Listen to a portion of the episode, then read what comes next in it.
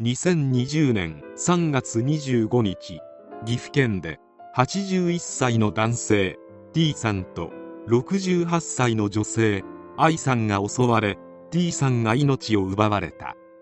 被害者はホームレスで犯人は5人組の大学生グループであった。被害に遭った2人はお互いホームレスで夫婦関係ではなく生計も別で互いに独立していたが何かあれば助け合うという間柄であった。20年前から橋の下でホームレス生活をしており経緯としては女性の愛さんはストーカー被害から逃れて家族だった犬と2人で転々とした果てに事件現場となった橋の下にたどり着いていた。そこであったホームレスの T さんはとても優しく捨て猫たちの世話をして暮らしていたという。現金収入は自転車で集めたアルミ缶を業者に運び15キロで1000円ほど。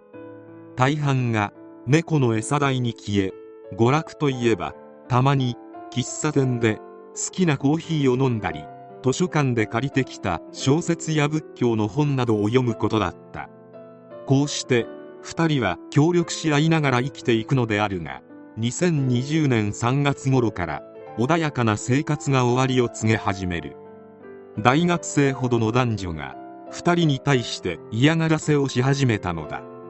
嫌がらせをする奴らは合計すると10人にも上った。嫌がらせの手段は主に投石であった。石を投げられるたびにコンビニに駆け込み店員に電話を借りて警察に通報。犯人たちはきっとまた来るから見張ってほしいと警察に頼んだが警察はいたちごっこになるからそっちがここを出て行けと言われたという。通報は少なくとも4回は行われていた。事件が起きる前日には今日は見張るからとパトカーが1台来たけど2時間ほどでまた用があるからと帰ってしまったとのこと。そして2020年3月25日住んでいたテントに石が投げられた。T さんは「コラー」と大声を上げて追い払おうとしたが奴らは「今日はババアに用事がある」と言って逃げる愛さんが引いていた自転車を蹴り石を投げながら執拗に追いかけてきた。T さんは「はよ行け」と愛さんに逃亡を促したが犯人は複数人で襲撃に来ており投石攻撃は他方から行われた。奴らのターゲットは女性の愛さんだったようで「ババアどこ行った?」といつまでも探し回っていた。公衆電話にたどり着き警察と救急車を呼んで T さんのもとに急いで戻ったが T さんは奴らの襲撃により息も絶え絶えの状態で6時間後搬送先の病院で息を引き取った。透析で転倒させられた後に集団で暴行されていた。岐阜県警は2020年4月23日に会社員の少年1人と無職の少年2人男子大学生2人を逮捕した。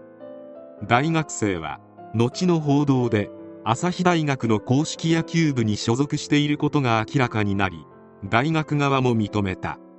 そもそもなぜ T さんたちはこれほど執拗な嫌がらせを受けることになったのか。検察尋問で愛さんは犯人どもに質問。なんでホームレスの人に石を投げたの？橋の下に石を投げると被害者や愛さんが怒って出てくるのをみんなで見たりするのが楽しかった。それの何が楽しかったの？被害者に「待て」と言われた時に「こっちに来いよ」というようなことを言ったりしているのが楽しかった。だからそれの何が楽しかった？何を楽しいと思うの？みんなでやることが楽しかった。法廷は犯人らが何を言っているのか理解できなかった。主犯の一人は野球をやっていたが思うように球が投げられず大学の人付き合いも嫌で大学1年の夏に退学していた。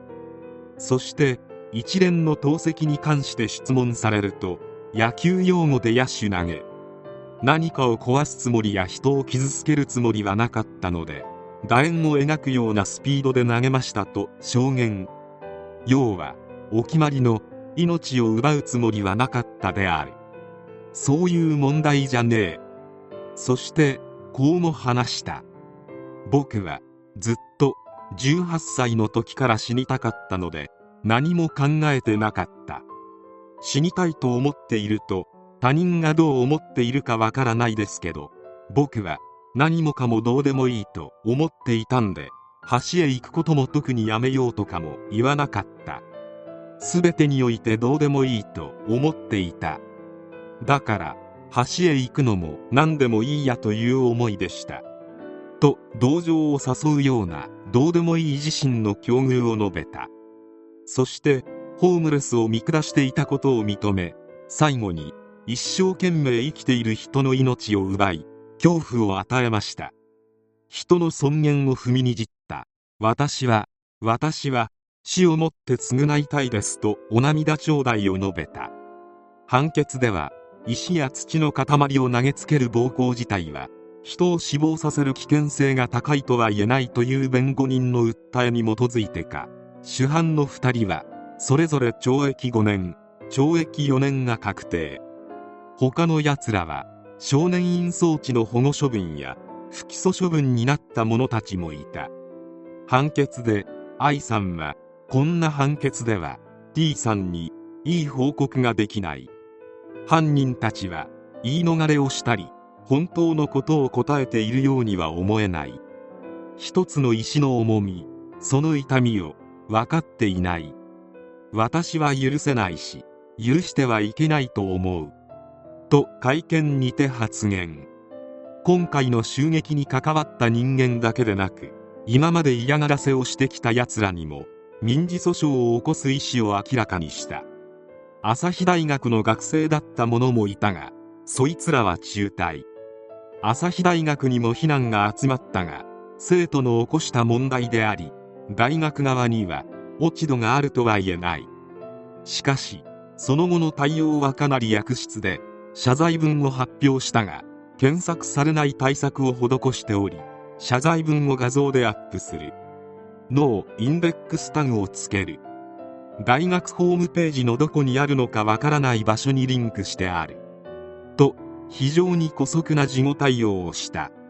朝日大学は公式野球部を無期限活動停止処分とし監督は隕石辞任。